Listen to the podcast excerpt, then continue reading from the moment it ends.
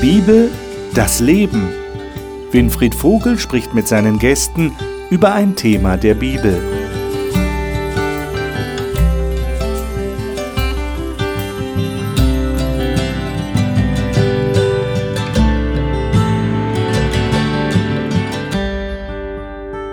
Herzlich willkommen zu unserer Talkrunde hier im Studio, wo wir über die Bibel reden.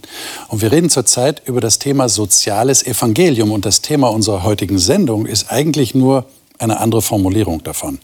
Gelebtes Evangelium.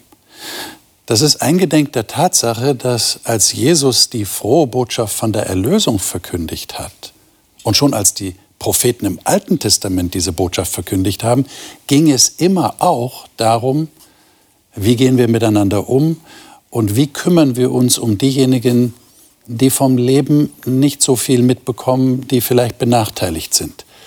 Soziales Evangelium. Wir sind füreinander da. Wie lebe ich denn dieses Evangelium? Darum soll es heute gehen. Wir haben wieder Bibeltexte ausgesucht, die das zum Ausdruck bringen und über die wir ins Gespräch kommen wollen, weil sich daraus Fragen ergeben. Und das will ich gerne mit den Gästen tun und dies sind heute meine Gäste. Ronja Wolf arbeitet als Sozialpädagogin, ist in ihrer Kirche aktiv, hält Predigten, ist Sprecherin eines wöchentlichen Podcasts Himmel auf Erden und leitet Gebetstreffen. Sie sagt, der Glaube muss etwas ganz Praktisches sein. Elisabeth Straßner ist Diplom Sozial- und Pflegepädagogin und Dozentin an einer Berufsschule. Sie sagt, dass Menschen sie ganz besonders interessieren. Olaf Vogt kommt ursprünglich aus Wuppertal und lebt und arbeitet als Pastor in Quedlinburg. Er ist überzeugt davon, dass die Beziehung zu Gott immer im Fokus sein muss. Norbert Wolf ist in Pforzheim geboren und war viele Jahre im Gesundheitsbereich tätig. Ihm ist wichtig, anderen Menschen zu helfen, Antworten auf die Sinnfragen zu finden. Und damit gar keine Gerüchte aufkommen, Ihr beiden, Ronja und Norbert, ihr seid nicht Vater, Tochter, sondern Onkel und Nichte. Damit das auch klar ist, damit kein Zuschauer lange rumrätseln muss. Aber ich freue mich, dass ihr alle da seid. Wir lesen den ersten Text in Römer Kapitel 8. Und da die Verse 18 bis 25. Olaf, darf ich dich bitten, den mal aus deiner Luther-Übersetzung zu lesen? Römer Kapitel 8. Hoffnung für die Schöpfung. Denn ich bin überzeugt, dass dieser Zeit Leiden nicht ins Gewicht fallen gegenüber der Herrlichkeit, die an uns offenbar werden soll. Denn das ängstliche Harren der Kreatur wartet darauf, dass die Kinder Gottes offenbar werden. Die Schöpfung ist ja unterworfen der Vergänglichkeit, ohne ihren Willen, sondern durch den, der sie unterworfen hat, doch auf Hoffnung denn auch die Schöpfung wird frei werden von der Knechtschaft der Vergänglichkeit zu der herrlichen Freiheit der Kinder Gottes. Denn wir wissen, dass die ganze Schöpfung bis zu diesem Augenblick seufzt und in Wehen liegt. Nicht allein aber sie, sondern auch wir selbst, die wir den Geist als Erstlingsgabe haben, seufzen in uns selbst und sehnen uns nach der Kindschaft der Erlösung unseres Leibes denn wir sind gerettet auf Hoffnung hin. Die Hoffnung aber, die man sieht, ist nicht Hoffnung. Denn wie kann man an, auf das hoffen, was man sieht? Wenn wir aber auf das hoffen, was wir nicht sehen, so warten wir darauf in Geduld. Mhm. Jetzt spricht der Paulus hier vom Seufzen. Er spricht vom Seufzen der Schöpfung, er spricht vom Seufzen der Menschen auch der Christen, den er hier schreibt.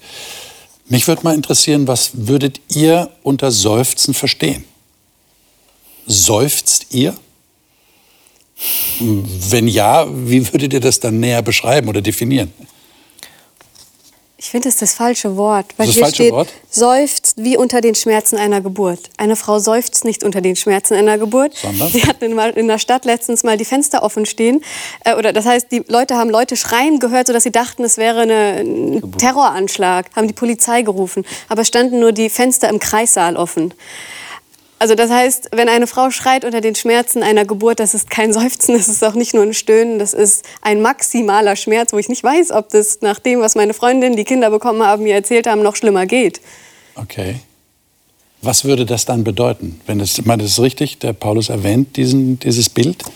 Was heißt Ja, das dann? ist, es ist eine Art Qual, es ist ein Schmerz, es ist ein Leiden, Okay. der sich auch ausdrückt, indem er eben sagt, es tut weh, zum Beispiel. Ich leide, ich gehe kaputt. Ich weiß nicht weiter. Okay. Für mich ähm, taucht hier der Begriff auch Sehnsucht auf, weil ich kann nur seufzen, wenn ich einen Wunsch nach Veränderung habe, dass es mir besser geht. Äh, wenn ich Schmerzen habe oder krank bin, dann seufze ich und sehne mich danach, wieder gesund zu werden. Das kommt ja auch hier zum Ausdruck in dem Text. Ne? Da steht ja auf Hoffnung hin. Ja. Wir, wir, wir haben trotzdem Hoffnung und die Schöpfung hofft auch. Genau. Jetzt würdet ihr sagen, wenn ihr so in eure, euer Umfeld schaut, dass da viel Seufzen ist und diese Sehnsucht, die du gerade beschreibst? Oder wird die, wird die so getarnt irgendwie, man merkt sie nicht wirklich, die Leute lassen sich nichts anmerken? Wie erlebt ihr das?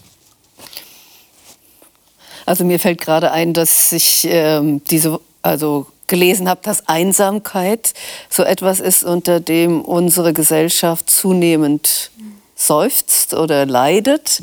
Aber das ist ein ganz stilles Leiden. Ganz still. Also ich Also da hört man nicht viel Geschrei. ja.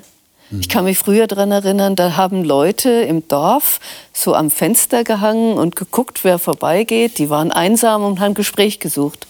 Heutzutage habe ich das Gefühl, sind alle vorm Fernseher und keiner hängt mehr, also sucht die Gemeinschaft irgendwie.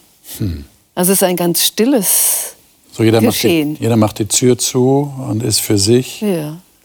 ist nicht mehr so das Marktplatzgeschehen, was es vielleicht früher noch gab oder Ja. in anderen Kulturen ja heute noch gibt. Auch das Insektensterben ist was, was still ist.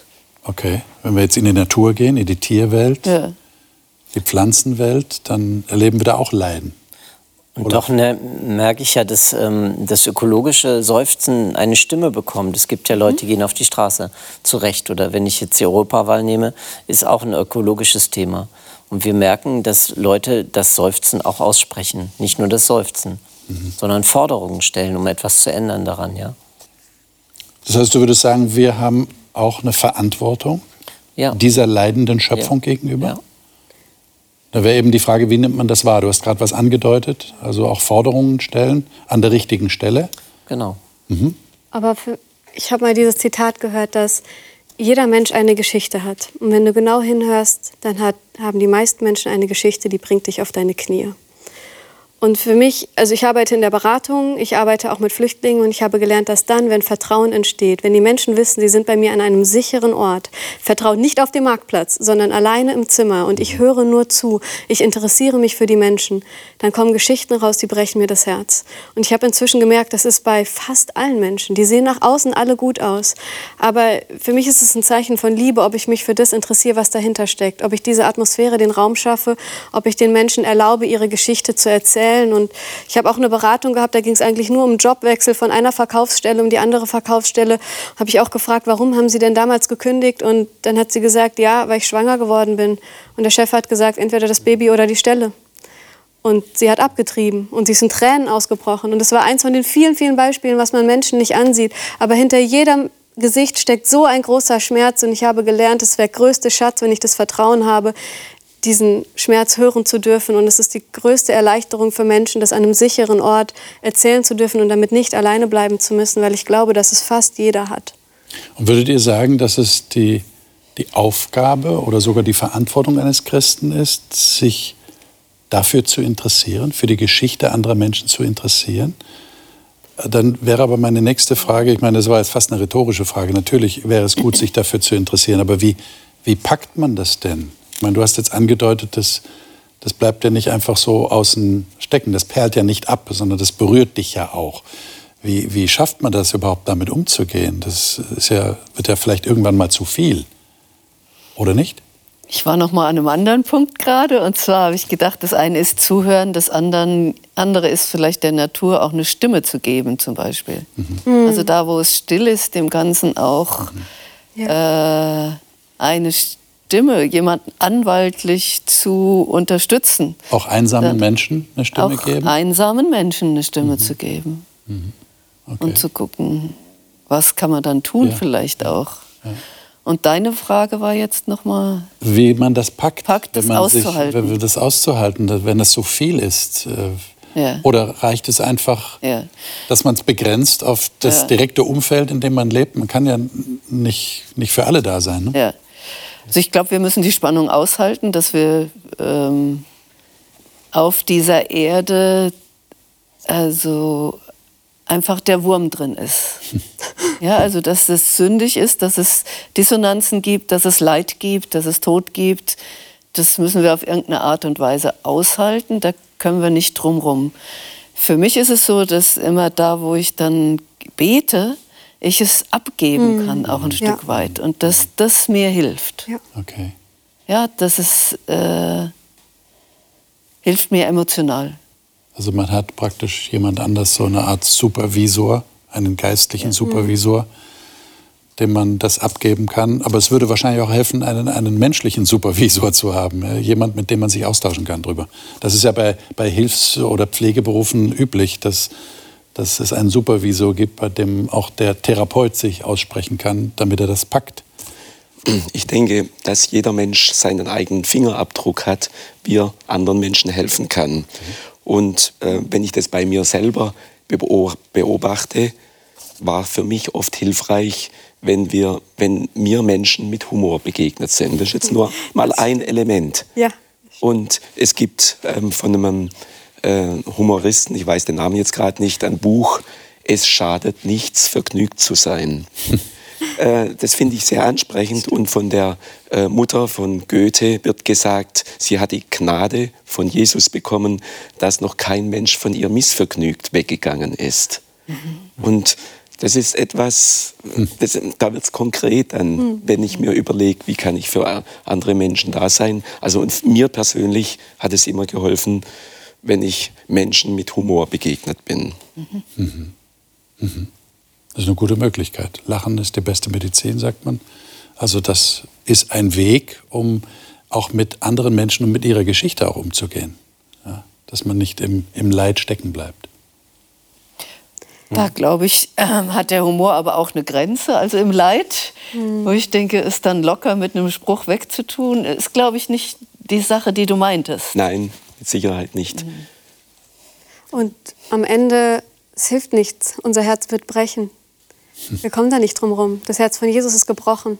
Am Ende hat sie ihn ans Kreuz gebracht, sich mit uns zu solidarisieren. Also zu glauben, helfen kostet nichts.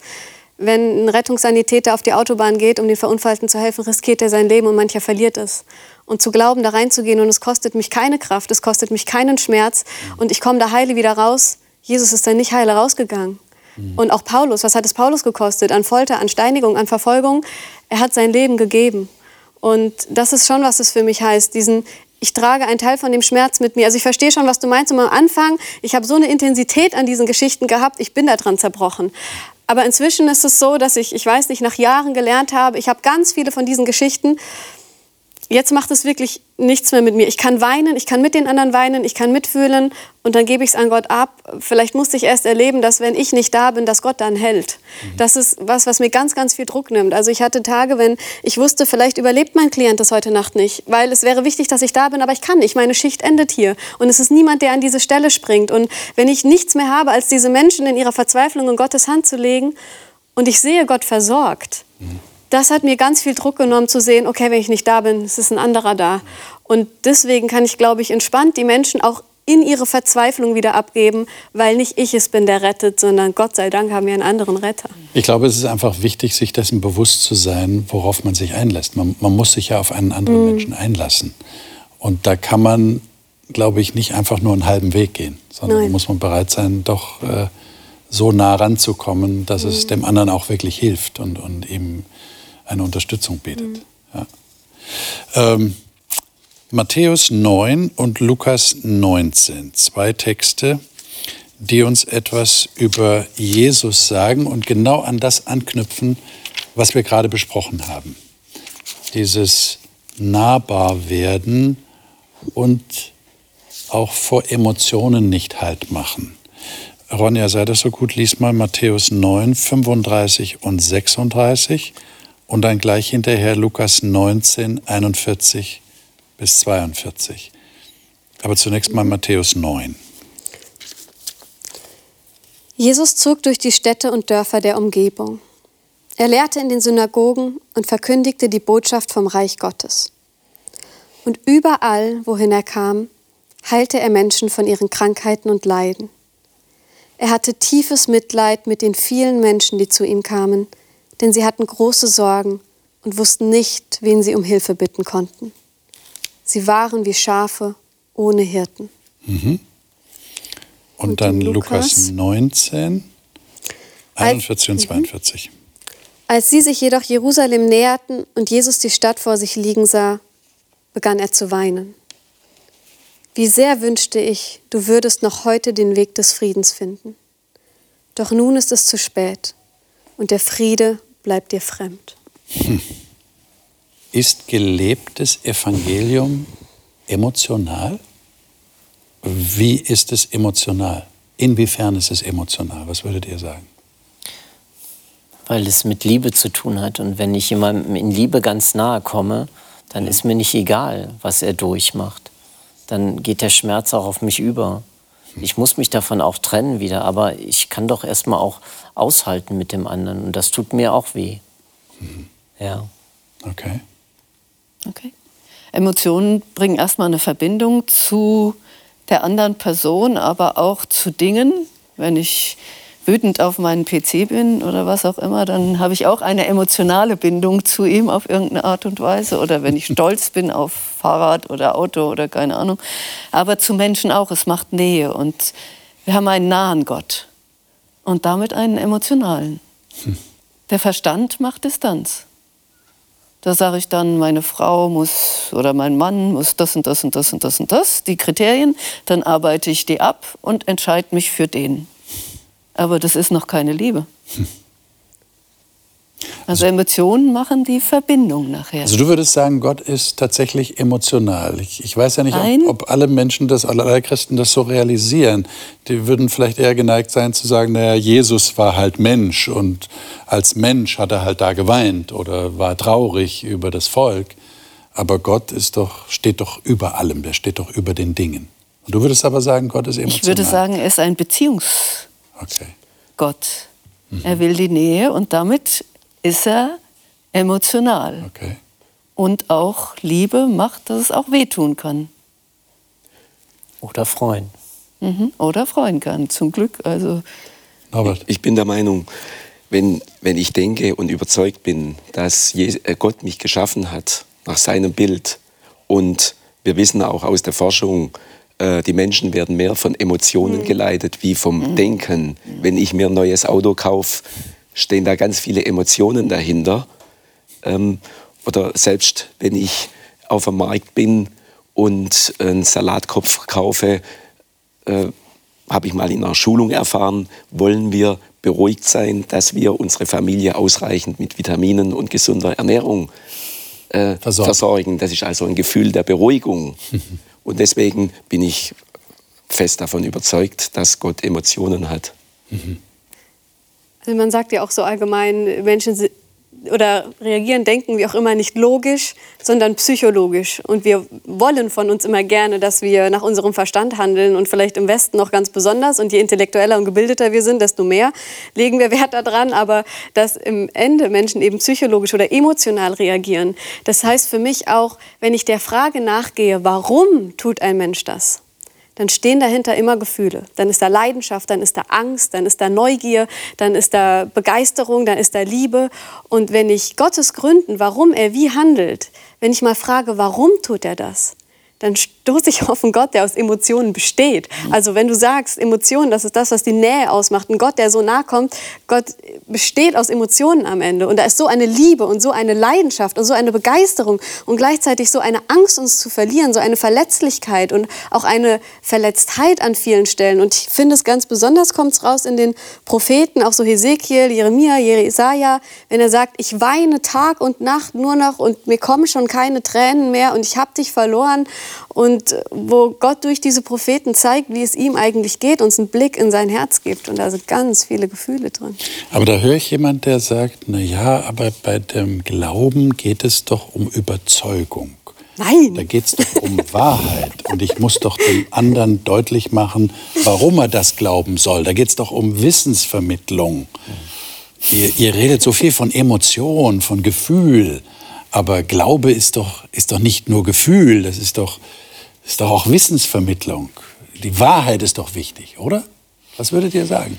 Glaube ist Vertrauen und Vertrauen hat sicher etwas mit Verstehen auch zu tun, mhm. also auch mit dem Verstand, mhm. aber Vertrauen ist erstmal äh, was total Emotionales. Mhm. Auch Kontrolle aufzugeben, nicht mehr Kontrolle zu haben, ist ein zutiefst schwieriges ja, Aufgabe und äh, hoch emotional. Ja. Ich meine, was du sagst, erinnert mich daran, dass man ja sagt, äh, wenn Kinder, Schüler, Studenten lernen wollen, dann lernen sie am besten bei jemandem, dem sie vertrauen können. Ja, also wenn ich ein gutes Verhältnis zu dem Lehrmenschen habe, dem Lehrenden, dann, dann habe ich es leichter, auch das anzunehmen, was er sagt, weil ich ihm vertraue. Also von daher würde das hier Hand in Hand gehen. Und ich meine, an einer Stelle sagt die Bibel ja auch, der Teufel glaubt auch und er zittert. Also etwas zu wissen und für wahr zu halten, heißt gar nichts. Wir wissen so viel. Alle Menschen wissen, dass Rauchen schädlich ist, dass man weniger mit dem Auto fahren sollte. Wie viele machen es denn? Es sind nicht die Überzeugungen, die uns verändern. Und einem Menschen eine Lehrmeinung zu geben, Jesus hat nie gesagt, verbreitet Lehrmeinung, sondern das Evangelium ist ein verändertes Herz. Und das ist ein verändertes Denken und Fühlen vor allem. Wovor habe ich Angst? Was liebe ich? Das ist das Evangelium. Und nicht jetzt daran zu glauben, dass das und das wahr ist, weil das weiß der Teufel auch. Aber, aber, er hat nicht die Liebe. Aber Jesus hat doch gesagt, Matthäus 28, lehret sie halten alles, was ich euch gesagt habe. Lehret sie. Was heißt denn das Lehren? Lehren mit Emotionen, mhm. würdest du jetzt sagen? Vorher hat er aber gesagt, machet sie zu Jüngern mhm. und dann lehret sie halten. Okay. Also geht erst die Beziehung, ja. Und wie viele Entscheidungen werden denn aus dem Bauchgefühl mhm. getroffen, mhm. wo wir einfach fühlen, was richtig ist? Hm. Lehren, als Lehrerin fühle ich mich da angesprochen, ja. muss ich sagen. Und äh, in der Pflege und auch in der Heilerziehungspflege ist es doch eine sehr hohe Kompetenz, mit den eigenen Emotionen auch mhm. umzugehen. Wir verstehen oft äh, Lehre, dass wir den Verstand lehren. Mhm. Aber die Emotionen zu lehren, ist auch etwas ganz Wichtiges und gar nicht so einfach. Das kann ich mir vorstellen. Ja. Ja. Aber in der Pflege ist ja die Nähe zu jemandem und also nicht nur das Wissen zu haben, das braucht man auch, fachliches Wissen, aber auch die Beziehung zu gestalten, eine langfristige Beziehung zu gestalten, mit Höhen und Tiefen und Emotionen. Ein, wie gehe ich mit Ärger um, mit äh, Krankheit, mit was auch immer, mit Trauer? Das ist emotionale Herzensbildung mhm. und von daher auch Lehre. In der Verkaufspsychologie, aus der Verkaufspsychologie ist mir bekannt, dass man zwischen harten und weichen Faktoren unterscheidet. Mhm. Die harten Faktoren, alles, was wir anfassen können, was greifbar ist, was zählbar ist. Und unsere Gesellschaft, nach meinem Dafürhalten, ist ganz deutlich in diese Richtung ausgerichtet. Aber wir wissen, jeder weiß es im Grunde genommen, was wirklich zählt, sind die weichen Faktoren. Vertrauen, Liebe mhm. und die sind aber nicht messbar. Mhm. Die kann ich nicht messen. Aber wir wissen trotzdem, dass das zählt.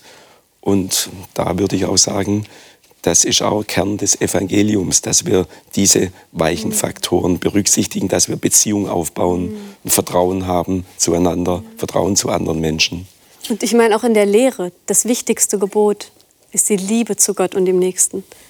Und wenn wir das lehren, dann sind da also dann ist da ganz viel Herz dabei, hoffe ich mal. Also Liebe ohne Herz, das geht nicht, egal was wir verbreiten wollen. Könnt ihr euch erklären, warum das oft so ins Hintertreffen gerät? Das, ja. was ihr jetzt da erzählt? Ich meine, es klingt ja alles wunderbar. Und ich glaube, wenn ihr das so erzählt, dann kann man ja nur sagen, ja wunderbar und kann nur zustimmen und, und so sollte es sein. Aber könnt ihr euch erklären, warum es häufig so gar nicht ist? Ja. Also in einem intellektuellen Disput, da kann man nicht so gut ver verletzen, aber bei Gefühlen, wenn ich die zeige, okay. da kann ich sehr schnell verletzt werden. Und aus der Erfahrung des Verletztseins, da haben wir uns einfach ein bisschen uns eingeigelt und machen das nicht so öffentlich oft. Aber das heißt, eigentlich wir, schade. Wir gehen dann bewusst auf eine andere Ebene, Ja. auf diese Verstandesebene, damit wir nicht verletzt werden. Ja, zum Beispiel. Ah. Ich kann es historisch erklären. Also es hat mit Descartes angefangen, 16. Jahrhundert. Der hat so geschrieben, ich denke, darum bin ich. Nicht ich fühle, darum bin ich, sondern ich denke. Und seitdem ist in unserer Gesellschaft äh, das getrennt. Wir bezahlen mehr diejenigen, die intellektuell arbeiten, als die, die emotional arbeiten. Ja, wir lehren in der Schule mehr den Verstand als das Herz. Also Descartes hat diese klare Trennung gemacht. Gibt es nichts dazwischen für ihn und das ist seitdem so. Seitdem ist die Medizin eine Naturwissenschaft geworden. Keine Emotionalität dabei. Ja? Und äh, ja, ist eine klare Trennung, die uns immer noch betrifft. So finanzieren wir Pflegeversicherungen. Ja, nicht die Emotionen werden bezahlt, sondern die Sachen, die man abrechnen kann. Das heißt, da hätten wir dann schon auch eine Verantwortung, würdet ihr sagen, dass wir das wieder irgendwie zusammenbringen, was da auseinandergeraten ist. Also vielleicht ein Gedanke dazu, wenn wir etwas lehren wollen und das lehren wollen, was Jesus uns geboten hat, also das, den Text, den du jetzt zitiert hast, dann wäre das für mich, die Menschen das Mitgefühl zu lehren, die Menschen die Liebe zu lehren, die Menschen die Vergebung zu lehren, die Menschen die Furcht vor Gott und gleichzeitig das Vertrauen zu lehren. Das wären für mich die Lehren von Jesus, die wir halten sollen. Das heißt, es wäre dann eine große Tragik der, der kirchengeschichtlichen Entwicklung, dass wir auf eine Ebene geraten sind in der Glaubensvermittlung, die eher nur mit dem Verstand oder mit Lehrpunkten, ja, wie sich das schon anhört, Lehrpunkte, die ich weitergebe, Dogmatik, die ich weitergebe, als dass ich ganzheitlich das Evangelium weitergebe, so wie wir es hier in der Bibel lesen. Das ist ein interessanter Punkt. Aber es ist eine Tragik, dass das Ja. so passiert ist. Ist ja auch die Frage, wie wir lehren. Lehren wir mit Worten? Lehren wir Natürlich. mit Sätzen? Ja. Also man kann ja ganz anders lehren. Man kann mit Geschichten lehren, man kann mit dem Vorbild lehren, man kann durch Erfahrungen lehren, indem man zusammen Dinge erlebt. Also Elisabeth liest doch mal einen Text zu diesem Gedanken, und zwar in 1. Johannes 3, 16 bis 17. Das ist schon auch, ähm, ich würde sagen, eine sehr deutliche Aussage, die der Johannes hier trifft. Also nicht im Johannesevangelium, sondern im 1. Johannesbrief, Kapitel 3, 16 und 17. Hieran haben wir die Liebe erkannt, dass er für uns sein Leben dargelegt hat. Auch wir sind schuldig, für die Brüder das Leben darzulegen. Wer aber der Welt Güter hat und sieht seinen Bruder Mangel leiden und verschließt sein Herz vor ihm, wie bleibt die Liebe Gottes in ihm? Was macht ihr mit diesem Text? Fühlt ihr, dass ihr auch euer Leben für den Bruder, für die Schwester, also sprich für einen anderen Menschen, geben solltet, weil Jesus darin das große Vorbild ist? Oder würdet ihr sagen, ja, so weit äh, würde ich jetzt nicht unbedingt gehen wollen?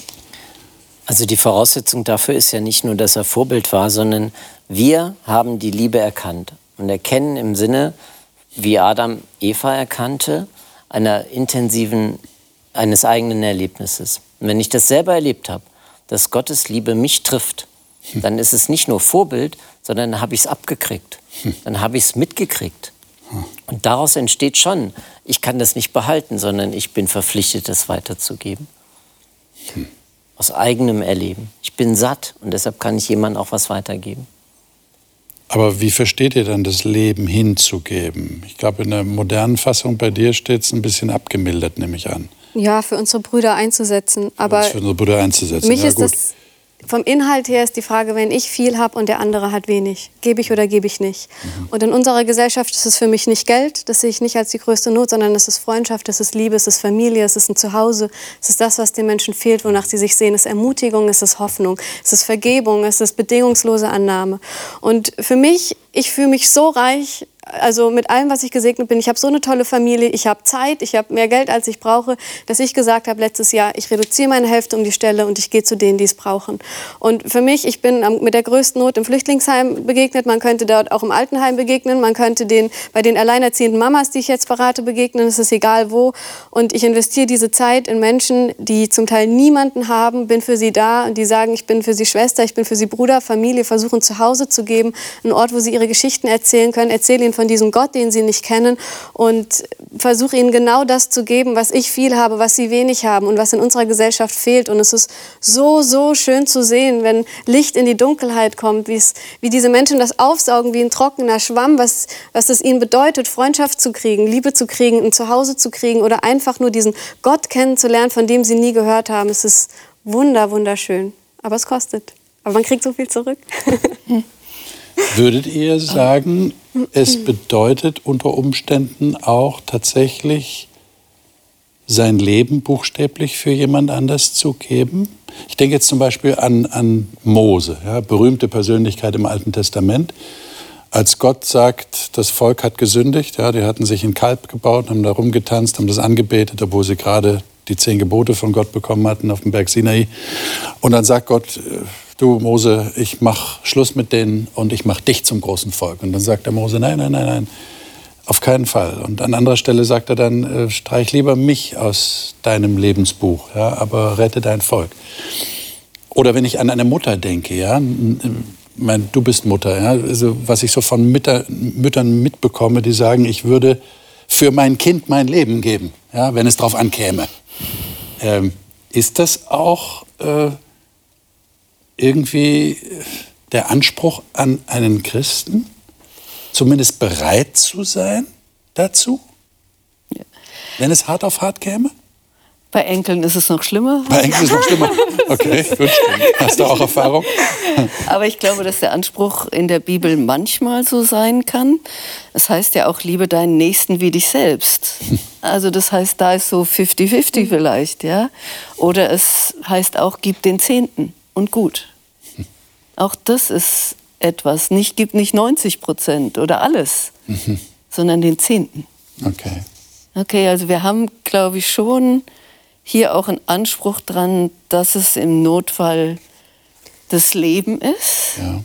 Ja, aber das ist nicht ständig und nicht immer. Mhm. Wir haben auch einen Auftrag für uns zu sorgen. Also es wäre ja sonst, würden wir ja relativ schnell ausbrennen. Ja wenn wir nicht auf uns achten. Ich denke, es ist eine mögliche Option, dass wir unser Leben geben, aber nicht zwingend notwendig. Wenn ich zum Beispiel an einen Unternehmer denke, der Verantwortung für seine 20, 50 Mitarbeiter hat, eine 40, 50, 60 Stunden Woche hat und der weiß, wie viel Not besteht und die auch entsprechend und dann auch entsprechende Organisationen unterstützt, da muss ich sagen, mhm. der trennt sich auch und der macht auch was, der setzt sich auch ein. Deswegen, auch für mich gibt es da wieder ein breites Feld, wie das aussehen kann. Mhm. Aber für mich ist auch wichtig, sein Leben zu geben, heißt nicht in dem Sinne tot zu sein, sondern sein Leben für jemanden zu geben, ist ja eigentlich was, was man jeden Tag macht. Also eine Mama, die für ihr Kind sorgt oder die zehn Kinder hat, die gibt ihr ganzes Leben dafür, weil es den ganzen Tag mit nichts anderes beschäftigt, als für diese Kinder zu sorgen, je nachdem, wie viele das sind. Und für mich heißt auch, dass Jesus sein Leben gegeben hat, nicht nur, dass er gestorben ist, sondern dass er für uns gelebt hat, sich jeden Tag dafür entschieden hat, die Dinge für uns zu tun, seine Zeit, sein, sein Geld, seine Möglichkeiten für uns einzusetzen. Das ist das, was für mich heißt, das Leben für jemanden zu geben. Jeden Tag ist neu für jemand anderen zur Verfügung zu stellen meine Zeit, meine Kraft. Aber es würde, wenn man jetzt das Vorbild Jesu nimmt, würde es mit einschließen, ja. zumindest bereit zu sein, auch den letzten Schritt zu ja. gehen. Auch wenn er nicht gefordert wird. Ja. ja. bei Jesus war es so. Das ist einfacher noch, finde ich, als jeden Tag sein Leben zu geben und zu dienen. Das, was ich ja. darunter verstehe.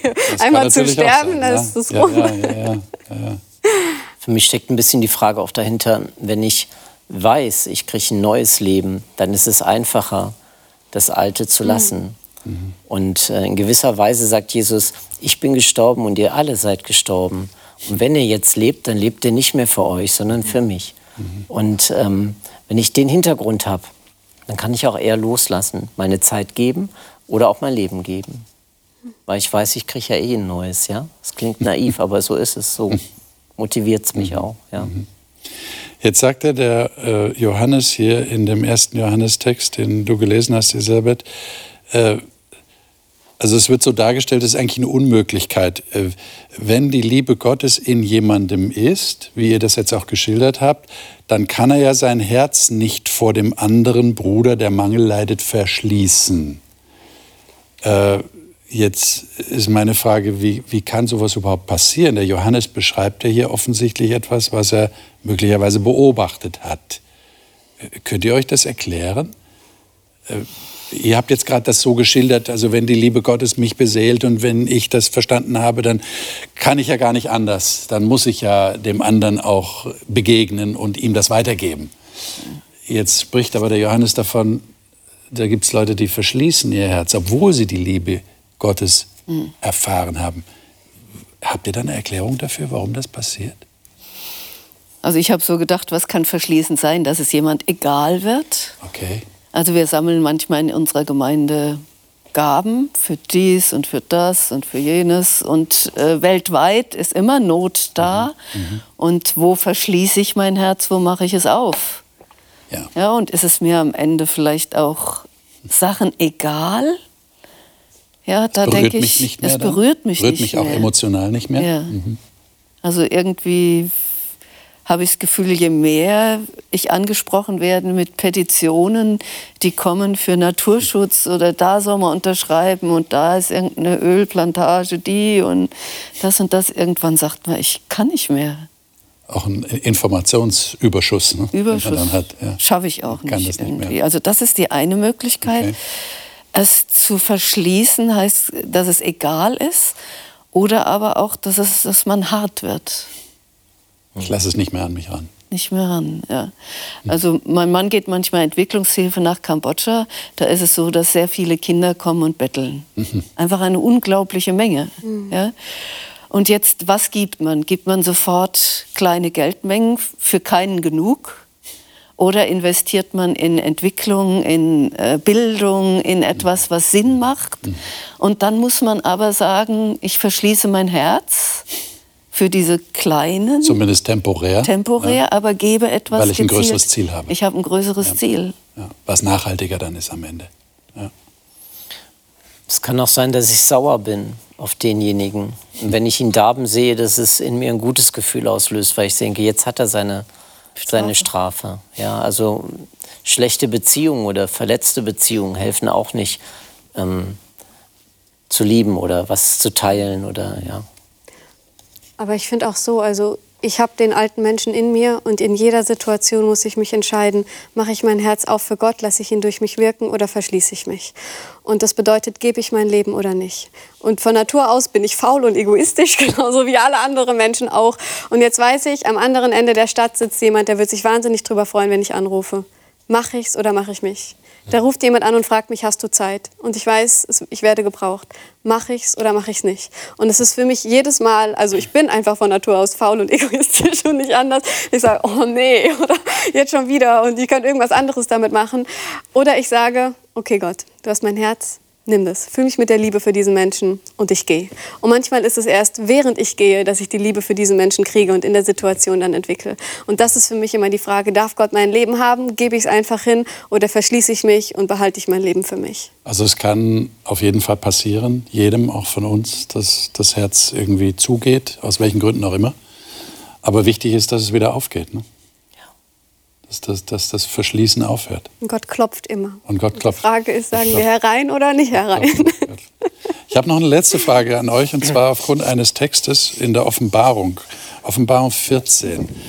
Äh, da ist so der Johannes, äh, der da so eine, eine Vision hat von Engeln, die durch den Himmel fliegen. Und der erste Engel, da heißt es hier in Vers 6, der hat ein ewiges Evangelium zu verkündigen, die auf der Erde ansässig sind, jeder Nation, jedem Stamm, jeder Sprache, jedem Volk, und er sprach mit lauter Stimme, fürchtet Gott, gebt ihm die Ehre, denn die Stunde seines Gerichts ist gekommen und betet den an, der den Himmel und die Erde und Meer und Wasserquellen gemacht hat. Was würdet ihr sagen, hat das mit unserem Thema zu tun? Hier geht es ja um den Schöpfer. Ja. Betet den an, der Himmel und Erde gemacht hat.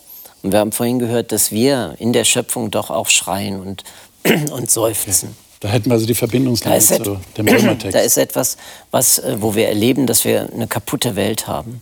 Mhm. Und wenn jetzt wir, den, wir uns an den Schöpfer erinnern und ihn um Hilfe bitten, ist das doch der beste Weg.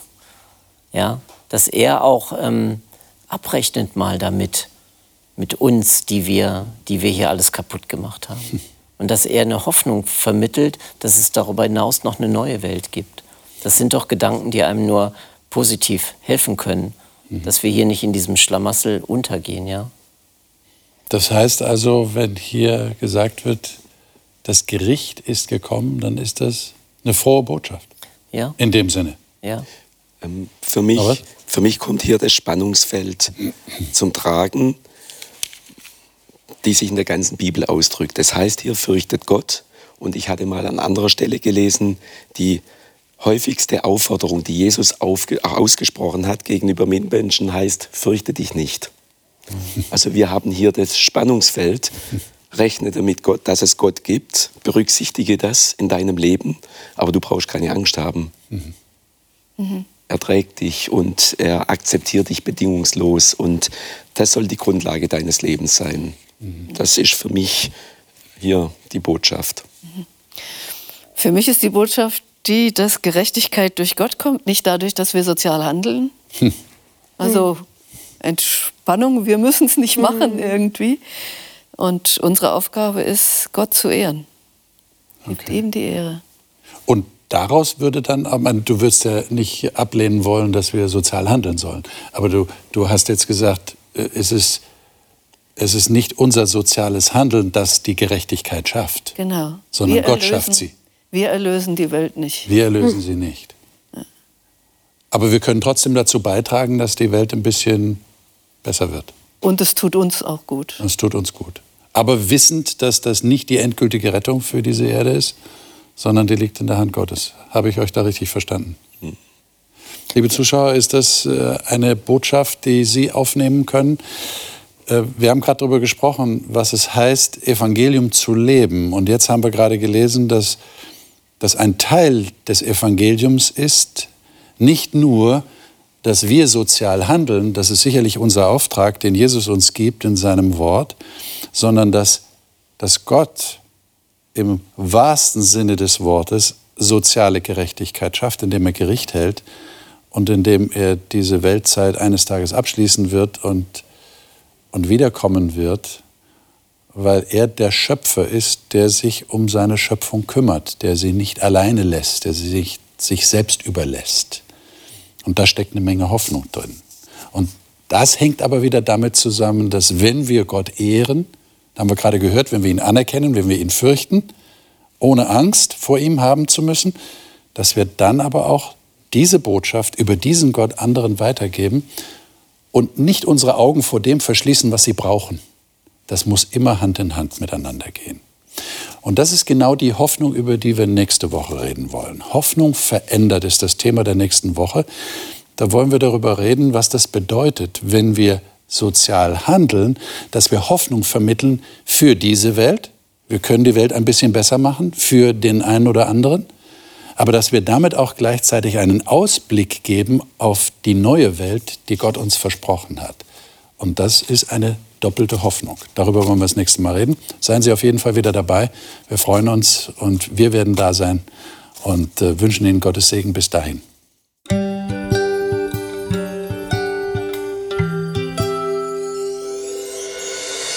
Sie hörten auf Hope Radio die Bibel, das Leben mit Winfried Vogel und seiner Gesprächsrunde.